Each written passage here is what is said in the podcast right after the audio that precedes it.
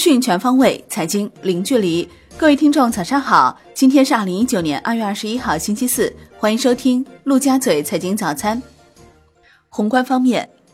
习近平二十号下午在北京人民大会堂会见探月工程嫦娥四号任务参研参试人员代表。习近平指出，我们要深刻把握世界科技发展大势，弘扬科学精神。瞄准战略性、基础性、前沿性领域，坚持补齐短板、跟踪发展、超前布局、同步推进，努力实现关键核心技术重大突破，提升国家创新体系整体效能，不断增强科技实力和创新能力，努力在世界高技术领域占有重要一席之地。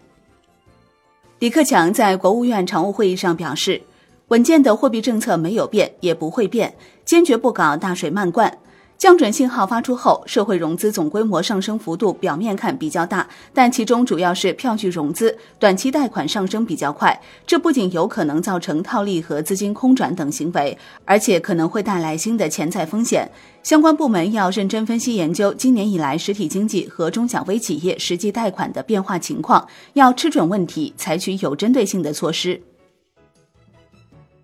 国务院常务会议要求，制定涉企法规规章和规范性文件，必须听取相关企业和行业协会、商会意见，使政府决策更符合实际和民意。决定再取消和下放一批行政许可事项，在全国全面开展工程建设项目审批制度改革，部署推动家政服务增加供给、提高质量的措施，促进扩内需、惠民生。据央行主管金融时报消息，央行有关部门负责人表示。一月份贷款多增及社会融资规模增速回升，不是大水漫灌。继续实施稳健的货币政策，并不意味着货币条件维持不变，而是要根据形势发展变化，动态优化和逆周期调节，适度熨平经济的周期波动。央行将继续实施稳健的货币政策，把握好宏观调控的度，促进货币信贷和社会融资规模合理增长。既要防止货币条件过紧引发风险。也要防止大水漫灌加剧扭曲和继续累积风险，继续发挥好货币政策的结构优化作用。央行于周三开展二零一九年第一期央行票据互换操作，本期操作量为十五亿元，期限一年，票面利率百分之二点四五。央行称，将继续关注银行永续债发行情况，参考市场状况和一级交易商对 CBS 操作的合理需求，采用市场化方式，审慎平稳地开展 CBS 操作。央行公开市场周三开展两百亿元七天期逆回购操作，因当日无逆回购到期，实现净投放两百亿元。s h i b o 全线下跌，七天期跌二点一个 BP，报百分之二点三七七。农业农村部部长韩长赋表示，完善农村土地征收和农村集体经营性建设用地入市改革的配套制度，在修法基础上全面推开。稳慎推进农村宅基地制度改革，全面开展农村宅基地使用权确权登记颁证。国税总局表示，二零一九年切实落实减税降费措施，强化与房地产管理部门协作，积极推进房地产交易合同网签备案信息、不动产登记信息共享，整合房地产交易办税办证业务流程，推动实施跨部门业务联办。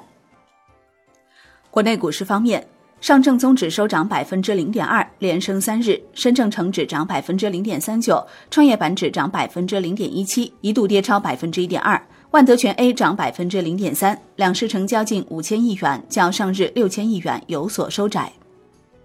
恒生指数收盘涨百分之一点零一，创去年八月以来新高。国企指数涨百分之一点零一，红筹指数涨百分之零点八八。全日大市成交一千零八十六点四五亿港元。中国台湾加权指数收盘涨百分之一点一八，刷新去年十月十一号以来新高。金融方面，据央行主管金融时报消息，央行有关部门负责人表示，一月份票据融资显著增加，支持了实体经济，特别是小微企业。个别企业通过票据贴现和结构性存款套利，只是短期的少数行为，不是票据融资增加的主要原因。楼市方面，中证报报道。专家称，国税总局推进房地产交易网签备案信息与房地产税进展关系不大。海外方面，